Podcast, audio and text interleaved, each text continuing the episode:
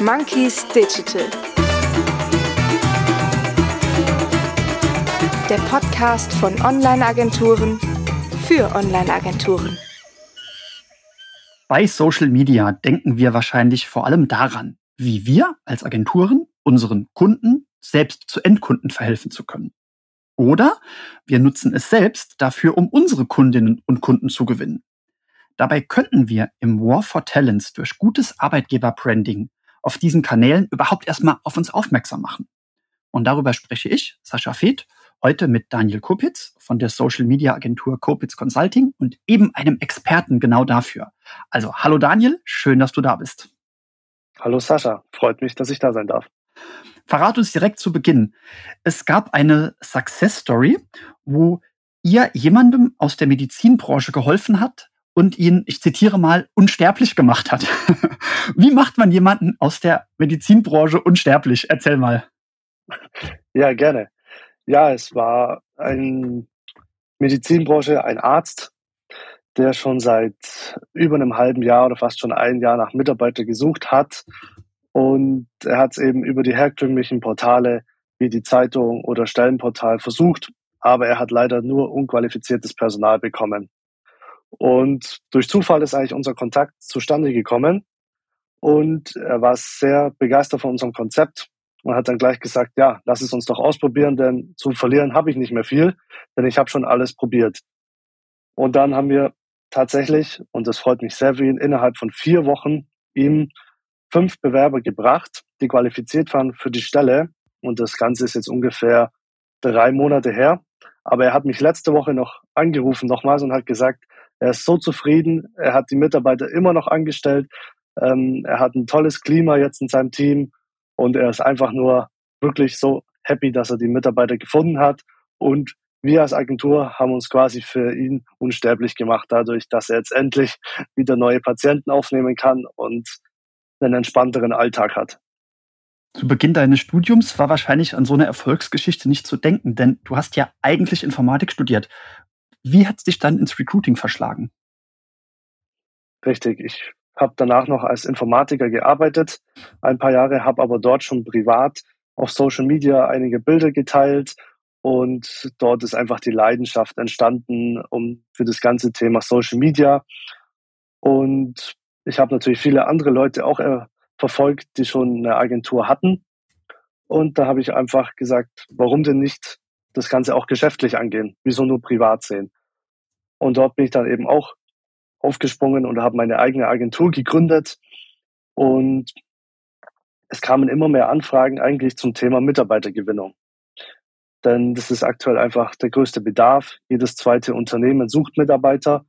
Und dann ging es eigentlich mehr weg von diesem Neukundengewinnen. Viele Kunden sagen dort, ja, ist zwar interessant, aber wir brauchen erstmal Mitarbeiter, um die ganzen Aufträge abzuarbeiten. Und so sind wir eigentlich mehr und mehr zu dem Thema Recruiting gekommen und nachdem eben die ersten Erfolgsstories da waren, haben wir gesagt, okay, das ist unser Themengebiet, lass uns das einfach weiter durchziehen und dort unsere Kunden glücklich machen.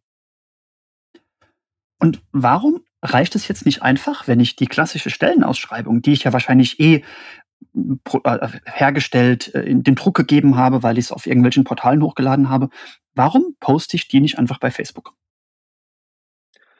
Haben, ist es so, dass wir natürlich komplett im Marketingwandel sind, was früher einfach noch geholfen hat. A, ähm, eine einfache Text hat früher immer die Verkaufszahlen schon hochgeschlagen.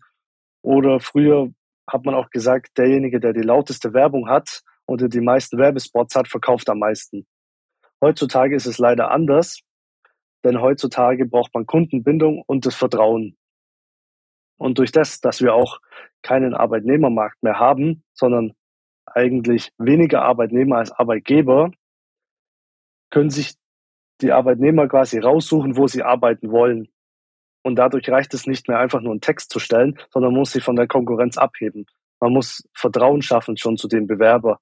Eventuell durch Fotos, durch ein Imagevideo, eine kurze Erklärung zum Arbeitsalltag, damit sich der Bewerber einfach schon in die Stelle eigentlich hineinschauen kann und sich das schon vorstellen kann, bevor er überhaupt dort anfängt. Und dadurch ist dann eigentlich das erfolgreiche Recruiting so geworden. Da denkt man ja vermutlich jetzt zuallererst mal an LinkedIn, die ja damit werben, dass man da seinen Traumjob finden kann. Funktioniert das auf allen Plattformen gleich gut oder muss es speziell LinkedIn sein?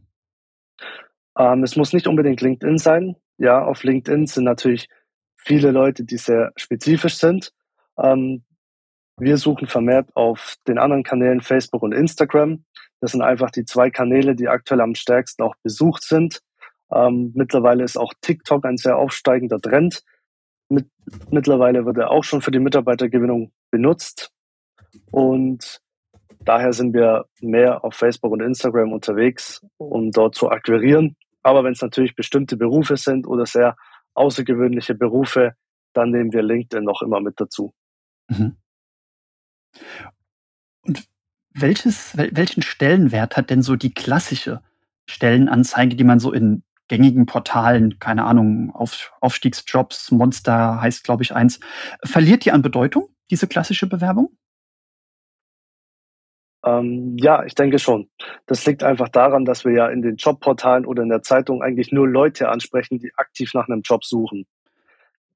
Jetzt sind wir natürlich im Wandel. Es gibt immer weniger Arbeitslose. Wir wollen immer weniger Leute, die eigentlich aktiv suchen. Und dadurch gehen auch weniger Leute auf diese Portale oder schauen in die Zeitung. Und gerade in den Bereichen Social Media haben wir natürlich den Vorteil, dass wir die Leute passiv erreichen. Das heißt, der durchschnittliche Nutzer ist am Tag bis zu drei Stunden in den Social Media Kanälen. Und er scrollt einfach durch seine Bilder, durch Videos und sieht dann einfach ein paar Stellenanzeigen, die genau auf ihn geschnitten sind. Und dabei kommt schon dann der Gedanke, es interessiert mich, es sieht cool aus. Der erste Eindruck stoppt ihn eigentlich zum Weiterschauen. Und danach geht er auf die Bewerbung und denkt sich, okay, klingt alles perfekt, klingt gut, kann ich mir vorstellen und er bewirbt sich. Und so ist eigentlich das moderne Recruiting aufgebaut und daher verlieren eigentlich die normalen Stellenanzeigen schon an Wert. Jetzt hast du gesagt, dass man erstmal Vertrauen aufbauen muss. Wenn ich an eine klassische Bewerbung denke, da habe ich ja nicht allzu viele Touchpoints. Also ich finde zufällig heraus, dass die Firma äh, jemanden sucht, dann nehmen wir mal an, die Stellenanzeige passt auf mich, dann ist das so ein erster Touchpoint. Dann schicke ich die Bewerbung hin und irgendwann kommt die klassische Einladung zum Vorstellungsgespräch. Also da habe ich mit, mit ein, zwei Touchpoints sitze ich da digital oder persönlich jemandem gegenüber. Wenn ich jetzt erst Vertrauen aufbauen muss, wie stark erhöht sich jetzt die Anzahl der Touchpoints, beziehungsweise wie lang, einen wie langen Atem muss ich denn jetzt haben? Du hast vorhin gesagt, da ging es innerhalb von vier Wochen, dass ihr bei der, bei dem Kunden aus der Medizinbranche das gefunden habt. War das überdurchschnittlich schnell? Richtig. Ähm, nee, es gibt zwei Arten eigentlich von der Mitarbeitergewinnung. Man muss einmal abwägen, einmal gibt es diese aktiv bezahlten Werbeanzeigen. Dort schaffen wir es täglich, je nach Werbebudget, ab 1000 Leute zu erreichen. Und dort schafft man es dann natürlich innerhalb von vier Wochen, den gewünschten Mitarbeiter zu generieren oder akquirieren. Mhm. Und dann gibt es den, den zweiten Punkt, das ist einfach, wenn wir organisch aufbauen. Das heißt, in den sozialen Medien postet man regelmäßig Beiträge und stärkt so den Arbeitgeber eigentlich und positioniert ihn als Top-Arbeitgeber. Das gilt aber immer auf einen längeren Zeitraum. Also dort sollte man schon von einem halben Jahr bis Jahr Vorlaufzeit gehen bis eben einmal Follower aufgebaut sind, eine Community, Fans hat. Und danach kann man dort auch einen Aufruf starten und bekommt dann die Bewerbungen per Direktnachricht einfach in sein Postfach. Okay. Auf, die, auf diese Direktnachricht möchte, möchte ich gleich nochmal eingehen. Sag mir aber vorher, das heißt, ich, ich muss auf eine gute Balance achten. Also wenn ich jetzt Arbeitgeber-Branding machen will, dann muss ich eben diesen organischen Vertrauensaufbau, dem muss ich wahrscheinlich mehr Posts widmen, als der gelegentlich eventuell bezahlt Reichweiten verlängerten Stellenanzeige. Genau, richtig. Der organische Aufbau sollte mindestens drei Posts oder drei Beiträge die Woche enthalten. Immer wieder Stories, Einblick in den Arbeitsalltag, mal einem Mitarbeiter den ganzen Tag ähm, ein Handy und eine Kamera am besten die Hand drücken, einfach mal mitnehmen, wie sieht sein Arbeitsalltag aus. Und genau, eine Werbeanzeige kann man einmal schalten für vier Wochen. Dann hat man meistens schon genug Bewerber das sind einfach nur die Sachen, wenn es wirklich dringend ist und wenn es mhm. wirklich schnell gehen soll. Und der organische Aufbau ist einfach langfristig gesehen, dass man sich von der Konkurrenz schon abhebt und dann in einem halben Jahr oder Jahr einfach sagt, jetzt brauche ich nochmal Mitarbeiter und statt der bezahlten Werbeanzeige kann man dann eben auf seine Community zurückgreifen. Verstehe. Jetzt habe ich dann aber doch ab und zu mal eine konkrete Werbeanzeige, die ich online stelle, die ich aber, wie wir gerade gesagt haben, die ein bisschen hinten ansteht hinter der Wichtigkeit des organischen Aufbaus. Aber diese Anzeige in klassischen Unternehmen oder je größer das Unternehmen ist, desto mehr Augen gucken auf so eine Anzeige drüber, ob da richtig gegendert wird, ob da, ob die gleichberechtigt formuliert ist und so weiter und so weiter. Wie ist das dann, wenn man das in so Postings macht? Ist das da genauso wichtig oder ist das da vielleicht ein anderer rechtlicher Rahmen, dass man da jetzt also nicht allzu formal äh, gendern und auf Gleichstellung pochen muss? Wie sind da eure Erfahrungen? Genau, in den Werbeanzeigen ist es natürlich sehr, sehr wichtig, ähm, nicht diskriminierend zu sein. Das sollte offen für alle sein. Jeder soll sich angesprochen fühlen. In den Beiträgen beim organischen Aufbau geht es mehr darum, einfach den Arbeitgeber vorherzustellen. Also dort spricht man ja jetzt nicht direkt jemanden an, wie in einer Werbeanzeige, dass man sich bewerben soll, sondern man gibt eigentlich eine allgemeine Info zum Unternehmen, zum Arbeitsalltag, zu dem Mitarbeiter. Ähm, man stellt einmal den Chef vor oder die Mitarbeiter und dort spricht man eigentlich nicht genau eben jemanden an als Person und daher ist dort natürlich das Thema Gendern und Diskriminierung auch sehr hoch. Aber es ist jetzt nicht so formell, diese Texte wie in einer Werbeanzeige. Mhm. Das hast du vorhin gesagt, dass dann die Bewerbungen per Direktnachricht kommen. Und das ist natürlich, wenn man jetzt 20, 30 Jahre zurückdenkt, ein Kulturschock. Ne? Also vor 20 Jahren wäre es undenkbar gewesen, Bewerbungsunterlagen per E-Mail zu schicken. Ne? Da gab es diese tollen Mappen zu kaufen im Schreibwarenladen. Hochwertig haben die sich angefühlt. Die haben auch ein Schweinegeld gekostet. Dann hat man sich äh, zehn Stück gekauft und hat gehofft, dass man sie wieder zurückkriegt, wenn man nicht genommen wird. Sag mal, also jetzt Direktnachrichten, das ist ja ein Kontrastprogramm, oder? Ja, richtig. Also wir sind in einer schnelllebigen Welt und der Trend geht ja immer dahin oder auch weiter, es muss immer alles schneller gehen. Und so ist es auch bei diesem Social Recruiting. Also wir versuchen, dass dieser ganze Bewerbungsprozess schon innerhalb von 30 bis 60 Sekunden abgeschlossen ist. Das heißt, der Bewerber hat einfach ein paar Fragen zum Beantworten, damit wir natürlich wissen, ob er qualifiziert ist, trägt danach seine Kontaktdaten ein und diese Kontaktdaten bekommen am Ende die Personalabteilung oder der Geschäftsführer der Firma. Okay, also die Geschwindigkeit ist da, ist da wirklich wichtig. Das äh, erinnert mich an eine Situation, ein Studienkollege von mir, dem, den habe ich mal aufgefordert, sich für eine bestimmte Stelle zu bewerben, weil ich mir sicher war, dass er dafür hochqualifiziert ist. Dann habe ich mehrfach bei dem dortigen Chef nachgefragt, hat sich der so und so schon beworben? Dann hieß es immer, nee, noch nicht. Und dann irgendwann habe ich bei dem Kollegen nachgefragt, Mensch, woran liegt's? Weißt du, was seine Antwort war? Ich habe mich beim Rasieren in die Backe geschnitten und so wollte ich kein Foto machen. Und da war mir erstmal klar, wie groß so eine Hürde eigentlich ist, so eine Bewerbung abzuschicken. Und ihr macht die jetzt also bewusst ganz, ganz gering.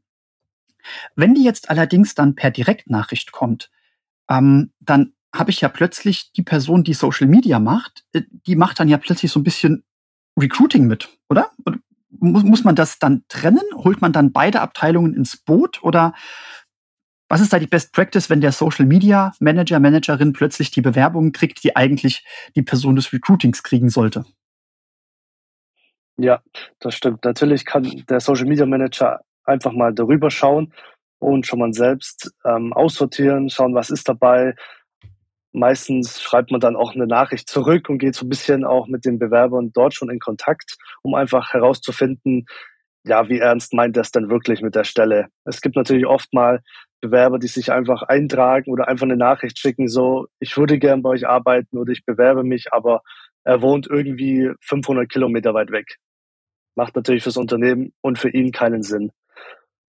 Ähm, damit kann natürlich der Social Media Manager eben schon den, ja, die ersten Anfragen einfach filtern, aber danach geht's natürlich direkt an die Personalabteilung. Also die bekommen dann die ganzen Kontakte zugeschickt und die melden sich dann meistens telefonisch bei den Bewerbern und können dann eben entweder Unterlagen anfordern oder direkt ein Bewerbungsgespräch.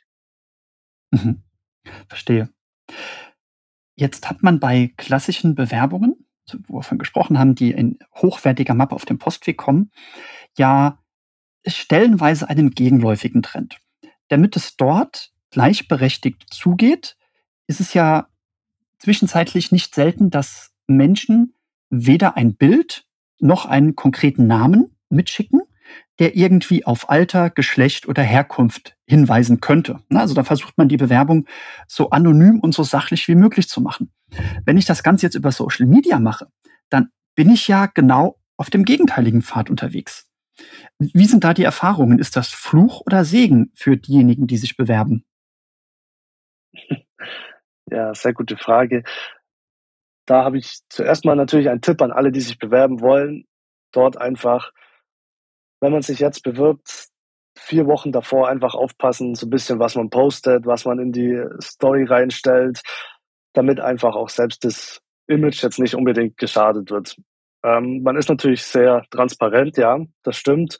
Wenn man viel aus dem Privatleben preisgibt, ähm, wenn man vielleicht jetzt aktuell angestellt ist und dann eine Story postet, wie man unter der Woche feiern ist und am nächsten Tag nicht erscheint zur Arbeit, das sind natürlich dann alles Dinge, die auch den neuen Arbeitgeber interessieren und natürlich auch abschrecken können. Ähm, aber am Ende, wenn man sich authentisch gibt auf seinem Profil, es kann auch von Vorteil sein. Also wenn einer vielleicht viele Live-Videos gestaltet oder gern vor der Kamera spricht und genau auf, für seinen gewünschten Beruf muss er das können, da weiß der Arbeitgeber auch, hey, der kann das, der hat diese Skills, der hat das Talent und es kann auch von Vorteil sein, dass er ihn dann einstellt gegenüber jemand anderem. Irgendwann in der, ich glaube, neunten Klasse hatten wir eine Projektwoche in der Schule, wie man Bewerbungen schreibt und haben da also wirklich, es, es war furchtbar. Wir haben ganz, ganz ausführlich Bewerbungen geschrieben, haben uns um das Anschreiben bemüht, haben dann anschließend Vorstellungsgespräche geübt. Und ich muss sagen, ich empfand das damals als ziemliches Theater, was da gespielt wird. Und ich drücke einfach meinen Kindern die Daumen, dass die in ein paar Jahren dieses Theater nicht mehr spielen müssen, sondern einfach sich über über authentische Profile ihrer selbst und der neuen Arbeitgeber in Kontakt mit denen treten können und dann ja irgendwie automatisch die menschliche Seite in den Vordergrund ähm, oder den richtigen Stellenwert kriegt neben der fachlichen Qualifikation. Ja, Daniel, ich bedanke mich, dass du uns eure Best Practices geteilt hast. Was jetzt ja euch als Agentur auszeichnet, ist, dass auch Agenturen sinnvollerweise eure Kunden sein können. Ja, also ich breche jetzt mal nach vorne. Ihr würdet sicherlich auch Agenturen beraten, die Unterstützung dabei haben wollen. Ja, Natürlich, sehr gerne. Wunderbar, denn wir sind ja der Podcast von Online-Agenturen für Online-Agenturen. Den Fall haben wir relativ selten, umso mehr freut es mich. Dann würde ich sagen, ähm, packen wir deinen Kontakt in die Show Notes. Du hast gesagt, dass die Leute, die dich kontaktieren wollen, das sowohl über eure URL machen können, kopitz-consulting.de, dass die Menschen dich aber auch gerne bei Instagram oder LinkedIn anschreiben können. Das Ganze packen wir in die Show Notes. Wer also bis zur nächsten Folge, wo du im Expressformat nochmal Rede und Antwort stehst, nicht warten will, kann dich bis dahin kontaktieren. Dann bedanke ich mich bei allen fürs Zuhören, wünsche uns ein paar schöne Tage, bis wir uns und Daniel im Expressformat wiederhören. Macht's gut. Tschüss.